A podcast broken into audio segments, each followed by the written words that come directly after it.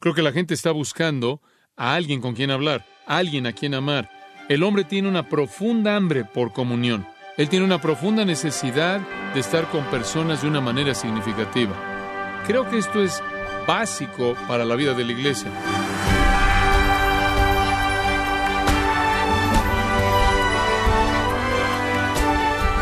Sea usted bienvenido a esta edición de Gracia a vosotros con el pastor John MacArthur. Salomón dijo, las moscas muertas hacen heder y dan mal olor al perfume del perfumista.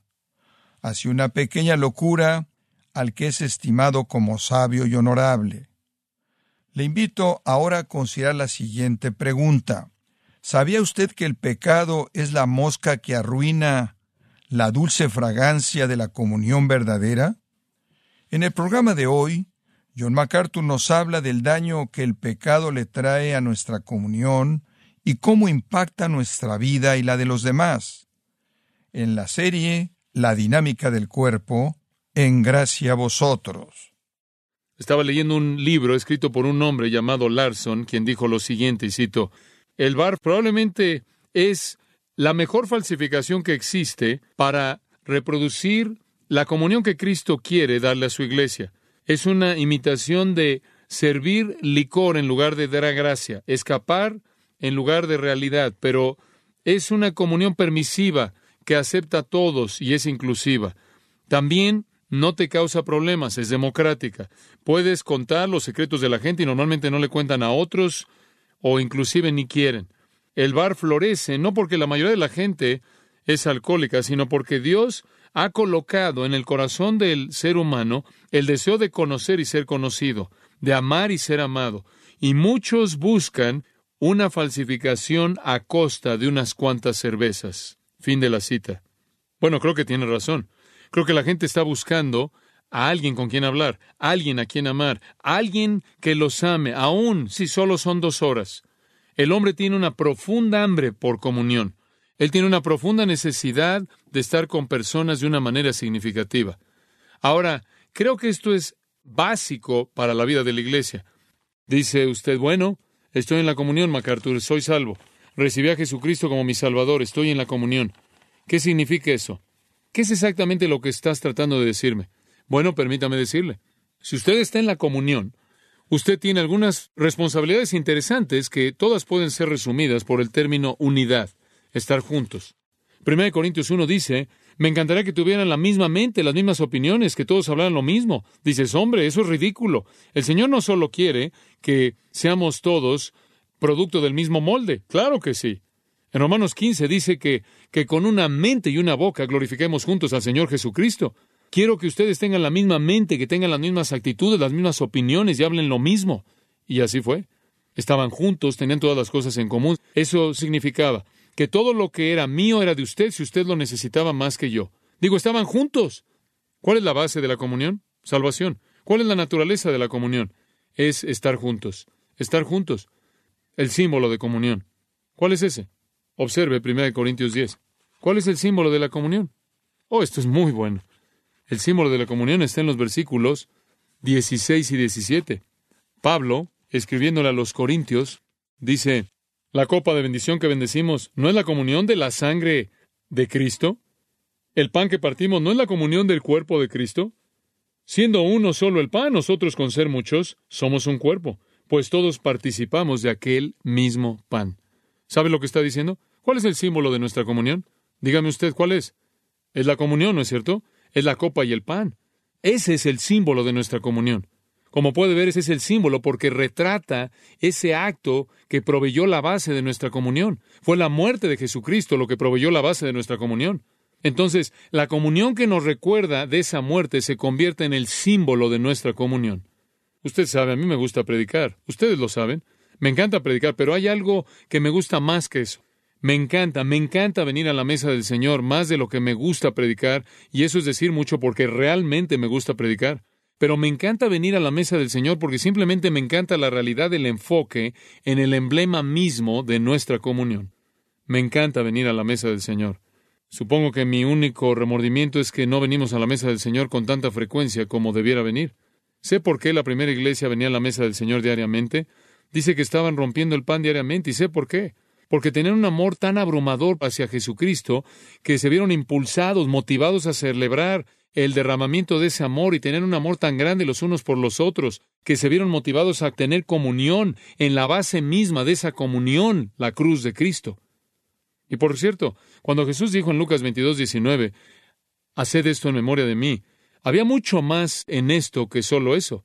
Oh sí, es en memoria, pero más que tan solo una ceremonia memorial. Yo creo que cuando venimos a la mesa del Señor literalmente tenemos comunión con el Cristo vivo resucitado. Yo creo que eso es lo que el versículo 16 está diciendo. Obsérvelo. La copa de bendición que bendecimos no es la comunión de la sangre de Cristo. El pan que partimos no es la comunión del cuerpo de Cristo. Escuche, él solo no está diciendo, no es el acordarnos de esto, es la comunión misma de ello. Cuando usted viene a esa mesa, usted tiene comunión con Cristo y usted tiene comunión con todo otro creyente congregado ahí. Cuando voy a la mesa del Señor, en cierta manera me siento como uno de los doce congregado en torno a la mesa y en la última cena, la noche antes de que Jesús fuera crucificado. Y Él es el verdadero anfitrión, ¿se da cuenta? Él es el verdadero anfitrión, Jesús. Y estamos con Él ahí en su mesa, teniendo comunión.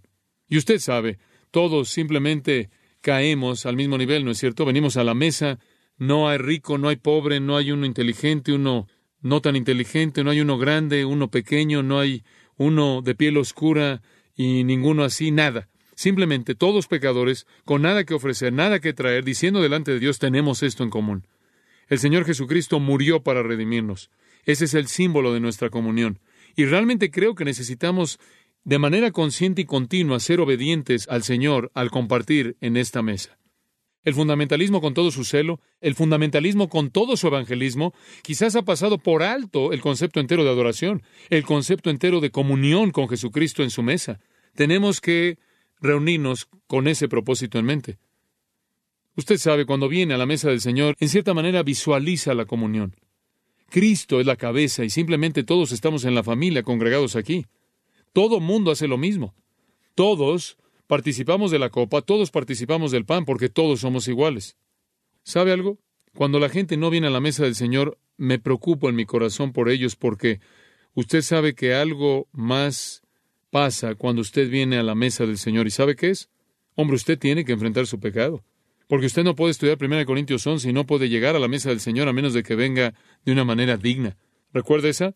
Porque si usted viene indignamente, usted trae sobre usted crimen el griego, lo cual significa disciplina. En otras palabras, no puede decir, oh sí, quiero celebrar la cruz mientras que usted está entreteniendo el pecado en su corazón, porque eso sería una burla. ¿Cómo puede usted entretener el pecado mismo por el cual él fue a la cruz? Entonces es algo purificador. Kevan, en un muy buen libro acerca del tema, dice esto y cito, Él se estaba ausentando a sí mismo de la adoración y de la mesa del Señor. El pastor lo fue a ver y después de que habían hablado acerca de los asuntos que estaban involucrados, conforme se sentaban ahí junto a una fogata, el pastor tomó las tenazas y separó los carbones que estaban encendidos y los esparció por toda la circunferencia que del espacio abierto ahí en la chimenea. En unos cuantos momentos las flamas se apagaron y en otros cuantos momentos los carbones perdieron su brillo y se volvieron grises y ya no tenían calor. El pastor vio a su miembro y dijo, ¿entiendes? El hombre tuvo la gracia y la sabiduría suficiente para decir, sí, pastor, entiendo. Después volvió a tomar las pinzas y tomando los carbones del espacio de afuera que estaba ahí en la chimenea, los volvió a juntar en un montón. ¿Y sabe lo que pasó? No habían estado juntos por mucho tiempo antes de que comenzaran a brillar una vez más y volvieron a encenderse y el fuego fue fuerte. Y de nuevo el pastor vio a su miembro que estaba errando y le dijo, ¿entiendes? Que nada te divide en tu comunión con tu hermano porque ambos van a perder. No solo ambos van a perder, sino que también la integridad de la iglesia va a perder. La flama va a bajar y los fuegos de avivamiento se van a ir. Estamos juntos en Él y la cena del Señor nos une y entre más cerca estamos del Señor y su mesa, más cerca vamos a estar los unos de los otros. Mantén la comunión real. Fin de la cita. Eso es bueno. Es una mesa santa. Necesitamos estar ahí.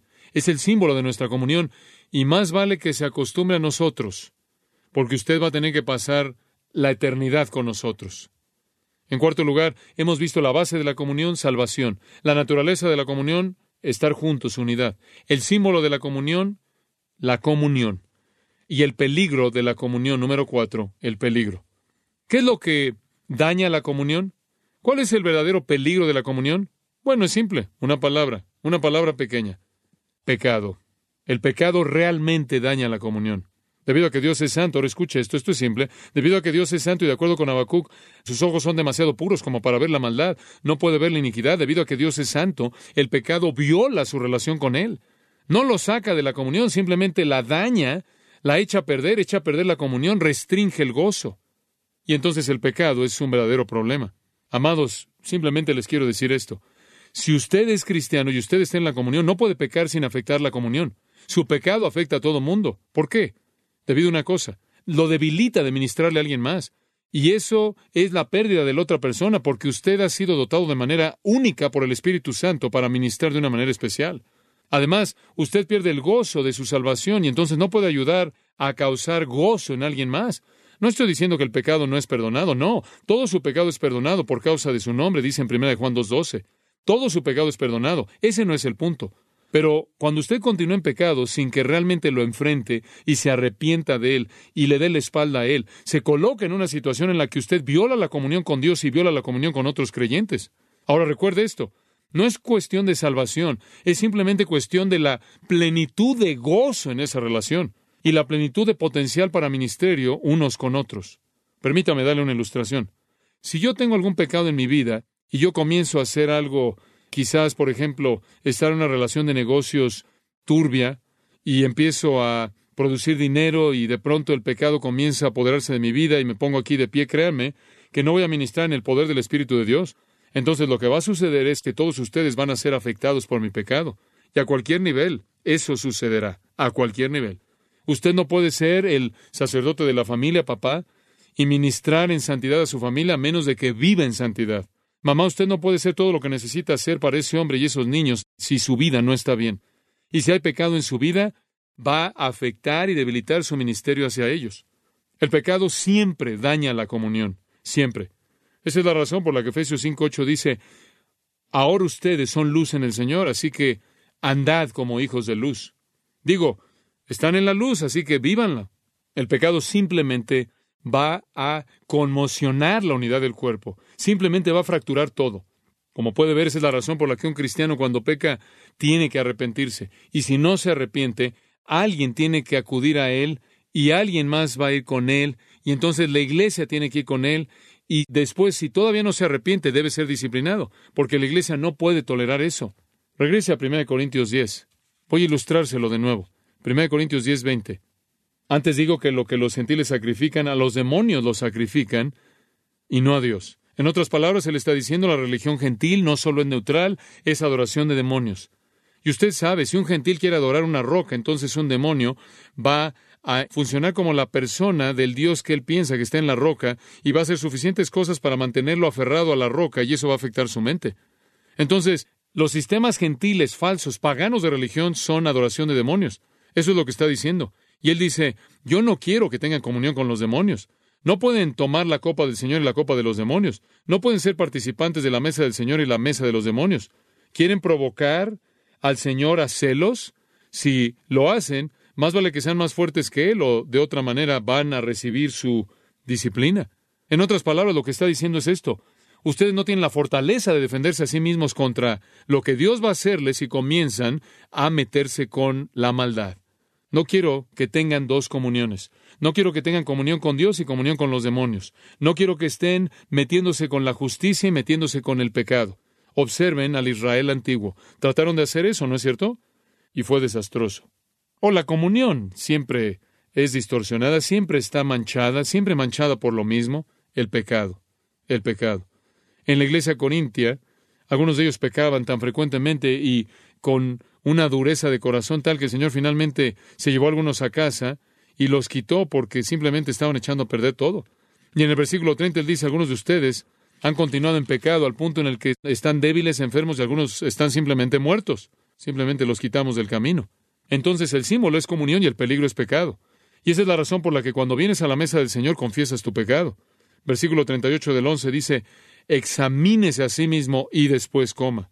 Como puede ver, otra razón, amados, por la que el Señor lo quiere en su mesa es porque cuando usted viene a su mesa, tiene que enfrentar la realidad de su pecado porque está a los pies de la cruz de nuevo.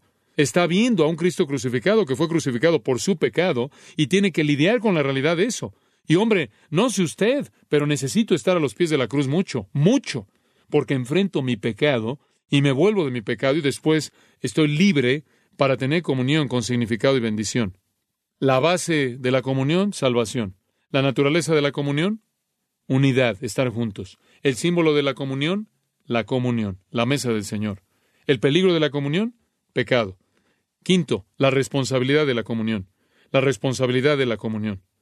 Ahora no vamos a tomar tiempo para desarrollar todos estos, simplemente voy a mencionarlos rápidamente. Esto es fabuloso. ¿Cuál es la responsabilidad? Dices, hombre, John, ya me echaste a andar. Me dijiste que si soy salvo estoy en la comunión. Muy bien. Me dijiste que la naturaleza de la comunión es estar juntos y compartiendo. Muy bien. El símbolo es comunión. Estoy listo. El peligro es pecado. Tengo que poner atención en esa área. Pero ¿qué hago? Dame algo práctico que pueda hacer. Les voy a dar muchas áreas prácticas ahora. Yo creo, ahora escuche esto, esto es tan vital. Creo que muchos cristianos no entienden esto. Yo creo que la responsabilidad de la comunión es delineada específicamente en las Escrituras. ¿Qué es lo que debo hacer con usted, para con usted, para mostrar mi comunión? ¿Está listo? Esto es lo que llamo los unos a otros del Nuevo Testamento. Los unos a otros del Nuevo Testamento. Veámoslos. No los busque, simplemente apúntelos y escuche, de otra manera va a estar corriendo por todos lados perdiéndose. Santiago 16, este es el primero que voy a compartir. Dice esto, confesad vuestras ofensas, ¿qué? Unos a otros. Eso es lo primero que hace. Usted es abierto y honesto acerca de sus pecados. La palabra ahí, por cierto, no es falsa. En cierta manera, eso aligera la palabra un poco y simplemente son pecados. Confesad vuestras ofensas unos a otros. Esa es una de las responsabilidades de la comunión. Ahora, por cierto, usted sabe, yo prediqué esta una vez y alguien se me acercó y dijo, ¿quieres saber algo? Nuestro pastor hizo eso. Él hizo del miércoles por la noche la noche de confesión y la gente se pone de pie y confiesa sus pecados. Y no lo creería. La asistencia está creciendo, claro. La gente está sentada ahí diciendo, hombre, no debes perderte esto. Alicia, wow, no, ve nada más.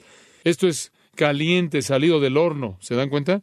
Deberían haber oído la de la semana pasada. No. No dice ponte de pie enfrente de la iglesia entera.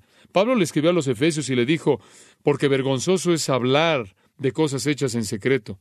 Pero ¿qué es lo que debe decir? ¿Qué significa confesar vuestros pecados, vuestras ofensas unos a otros? Es simple, unos a otros. Confiesa sus pecados unos a otros. ¿A quién? A cualquier bueno, a cualquier cristiano, a cualquier hermano hermana, particularmente si hay uno a quien has ofendido de manera personal. Ahora, yo creo que necesitamos alentarnos unos a otros a ser honestos. Yo creo que necesitamos confesar nuestro pecado. ¿Sabes lo que descubriremos? Podrás decir, bueno, no quiero que nadie sepa. Escucha, no vas a decirle algo a alguien que no sabe, porque ellos saben que no eres perfecto. Ustedes saben, cuando yo me meto en una situación en donde alguien es muy honesto, siempre digo, ¿tú también? Todos estamos en la misma situación, todos hemos pecado, todos tenemos las mismas luchas. No es algo que nos sorprende cuando realmente somos honestos. Todos los cristianos deben tener a alguien con quien puedan descargar su corazón con quien puedan orar en las áreas de su debilidad. Muy importante. Confiesa tus pecados unos a otros. Eso es bastante simple, ¿no es cierto? Para eso estamos aquí. No solo vengas aquí y te salgas. No quiero que alguien sepa nada de mí, oh, si se llegan a enterar. Entonces nunca se van a enterar, quizás nunca van a poder ayudarte, llamarte y orar por ti. Tú no inventaste el pecado, ha existido por mucho tiempo. Segundo principio, y ni siquiera tengo tiempo de ver a detalle todos estos, pero aquí hay otro. Perdonaos unos a otros, perdónense unos a otros. Colosenses 3:13 dice, soportándose y perdonándose unos a otros. Deberías estar perdonando, particularmente el primero tiene referencia, creo yo, a alguien que ha pecado contra ti, y cuando vienen y lo confiesan, ¿cuál debe ser tu respuesta? Te perdono. ¿Y se acuerdan? Pedro dice, Señor, ¿perdonaré siete veces? Ustedes saben, él se estaba sintiendo tan justo o tan magnánimo siete veces, y el Señor dice, no, cuatrocientos noventa veces. Oh, el perdón. Perdónense unos a otros. Segunda de Corintios 2, 6 al 8, nos dice, le basta a tal persona esta reprensión hecha por muchos. Así que al contrario, vosotros más bien debéis perdonarle y consolarle, para que no sea consumido de demasiada tristeza. Por lo cual os ruego que confirméis el amor para con él. Escucha, si el hombre ha confesado el pecado, no lo sigas masajeando. Perdónalo y afirma tu amor a él. ¿Te das cuenta? Tú dices, bueno, ¿cuánto lo debo perdonar? ¿Hay un límite? Muy bien, ¿quieres un límite? Aquí está el límite. Sed benignos, Efesios 4:32, unos para con otros, misericordiosos, perdonándoos unos a otros, como Dios os ha perdonado a vosotros en Cristo. Ahí está el límite. Tú perdonas tanto como Dios te perdonó. Escucha, eso es mucho y todavía se lleva a cabo. Permítame darte un tercero. Sobrellevad los unos las cargas de los otros. Otro de los unos a otros. Gálatas 6.2. Sobrellevad los unos las cargas de los otros y cumplid así la ley de Cristo. Esto es empatía espiritual. Lleven las cargas, lleven las preocupaciones unos de otros. Hombre, ustedes saben, acabo de ser convencido en mi propio corazón, me ocupo tanto en mi propia mente, en mis propias preocupaciones, mis propias ansiedades, que mi espalda no tiene suficiente lugar para la de nadie más. Entonces, tengo que tener una espalda más grande porque hay muchas personas por las que quiero cuidar, muchas personas a quienes quiero ayudar a cargar sus cargas. Lleven las cargas los unos de los otros. Pablo dice en Hechos 20:35, les he mostrado todas las cosas, cómo trabajando deben apoyar, ayudar a los débiles y recordar las palabras del Señor Jesús, cómo dijo que es más bienaventurado dar que recibir. ¿Qué dijo? Apoyen a los débiles, ayúdale a ponerse de pie, Cárgalo, comparte sus cargas. Cuarto, otro. Reprendan el pecado en otros. Efesios 5:11 dice, no tengan comunión con las obras infructuosas de las tinieblas, sino más bien reprendedlas. 1 Timoteo 5:20 dice que debe reprender a aquellos que pecan entre el liderazgo de la iglesia. Tito 1 y Tito 2 ambos hablan de eso.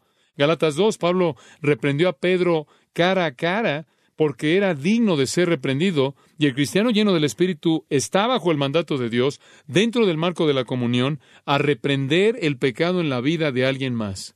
Es una responsabilidad, como usted sabe, de comunión para usted, el ir a alguien que está pecando y decirle, estás pecando. Estás pecando contra Dios. Yo he hecho eso. Y yo sé, nadie conoce la situación y yo puedo decirte algo de ella. Un querido individuo en nuestra iglesia una vez se fue y se metió en la cama con otra mujer y entonces su esposa dijo, ¿qué está pasando? ¿O qué pasó? Es terrible. Cuando ella me llamó, yo dije, ¿cuál es su nombre? Lo busqué ahí en el directorio telefónico y marqué el número y él respondió al teléfono y mi primera frase fue, ¿qué estás haciendo? Bueno, él se puso muy nervioso y empezó a temblar y comenzó a llorar y dije, vete a casa en este momento. Y nunca olvidaré lo que me dijo la vez que nos vimos después de esa ocasión. Pero sí, él estuvo ahí en media hora en casa. Su esposa me llamó y dijo, ya está en casa, ya está en casa. Él me dijo, realmente no pensé que alguien se preocupaba tanto. Algo simple. No lo debemos unos a otros, ¿no es cierto?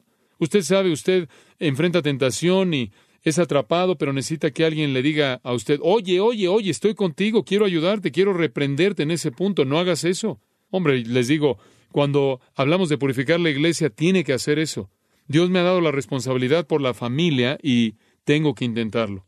Hay otras cosas. Gálatas 6.1 dice, si alguno de vosotros es sorprendido en alguna falta, restauradlo en amor. Otra cosa que debe hacer es restaurar a un hermano que está en pecado. Escuche, cuando alguien se resbala y cae en un pecado, levántelo, manténgalo en pie y edifíquelo, dice en Gálatas 6. Hombre, tenemos que hacer todo esto. Debemos confesarnos unos a otros, perdonar unos a otros, reprendernos unos a otros, sostenernos unos a otros, edificarnos unos a otros. En Romanos 14 dice que debemos cuidar unos de otros. Algunos de los hermanos más débiles deben ser cuidados, deben ser amados, deben ser nutridos. Tantos lugares en el Nuevo Testamento dice debemos amarnos unos a otros. 1 Pedro 1.22, amaos unos a otros fervientemente con corazón puro. Ectanase en el griego. Estira tu músculo para amar tan lejos como tu extremidad pueda alcanzar. Esa es la manera en la que debemos amar. Debemos confortarnos unos a otros. El libro de Hebreos nos dice que debemos confortarnos unos a otros o exhortarnos. Es la misma palabra. Aconsejarnos unos a otros, amonestarnos unos a otros, en vistas a cambiar en conducta. Debemos orar unos por otros. Todas estas cosas y simplemente siguen y siguen y siguen en el Nuevo Testamento. Debemos edificarnos unos a otros. Debemos enseñarnos unos a otros, de acuerdo con Colosenses 3:16, en salmos, himnos y canciones. Tenemos que hacer todo esto unos por otros. Esa es la responsabilidad de la comunión. Un último pensamiento. El resultado de la comunión, usted ya lo conoce, porque ya se lo dije. ¿Cuál es el resultado de la comunión? Estas cosas os he escrito para que vuestro gozo sea que cumplido. El resultado de la comunión es gozo completo, gozo completo. Hombre, ¿no será maravilloso tener una iglesia feliz, una iglesia gozosa? Como usted puede ver, eso es lo que sucede cuando tenemos una comunión rica y nos amamos unos a otros y compartimos unos con otros. Emitimos gozo porque estamos en relaciones plenas. ¿Entiende usted eso? Porque Dios dijo en el principio, no es bueno que el hombre esté, ¿qué? Solo. Y cuando la comunión es cumplida, tiene gozo. Bueno, ya he dicho más de lo que sé, entonces oremos. Padre nuestro, sabemos que quieres que tengamos comunión unos con otros, contigo y con el Padre. Y eso es lo que nosotros queremos también, lo que quieres para nosotros.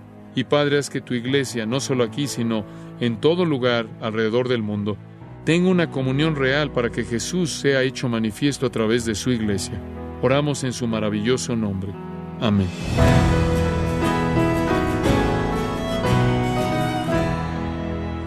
John MacArthur nos enseñó acerca de la naturaleza, el peligro y la responsabilidad de la comunión, alentándonos a mantenernos en comunión para nuestro beneficio y el beneficio de la Iglesia. Parte de la serie La dinámica del cuerpo, aquí en gracia a vosotros. Estimado oyente, quiero invitarle a leer el libro Grandes temas de la Biblia, escrito por John MacArthur, en donde integra sermones que edificarán los corazones y vidas por medio de la palabra predicada. Lo puede obtener en gracia.org o en su librería cristiana más cercana.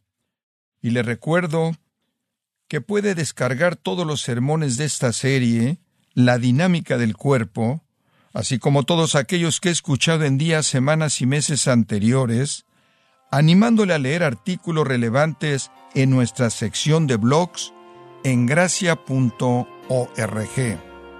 Si tiene alguna pregunta o desea conocer más de nuestro ministerio, como son todos los libros del pastor John MacArthur en español, o los sermones en CD que también usted puede adquirir, escríbanos y por favor mencione la estación de radio por medio de la cual usted nos escucha en gracia a vosotros. Es importante conocer no solo el país y ciudad de donde usted nos escucha, sino también la radio. Para quienes contactan nuestro ministerio por primera vez, pueden solicitar una copia del mensaje de promoción sin costo alguno, un mensaje por oyente únicamente. Si usted vive en los Estados Unidos o Puerto Rico, escríbanos a Gracia Vosotros, P.O. Box 4000, Panorama City, California 91412. O puede escribirnos a través del siguiente correo electrónico radio arroba gracia.org. Y queremos agradecerle desde el fondo de nuestro corazón su tiempo y sintonía, y en nombre de John MacArthur y del personal de este organismo, invitarle para que nos acompañe en la próxima edición y así juntos continuar desatando la verdad de Dios un versículo a la vez, en gracia a vosotros.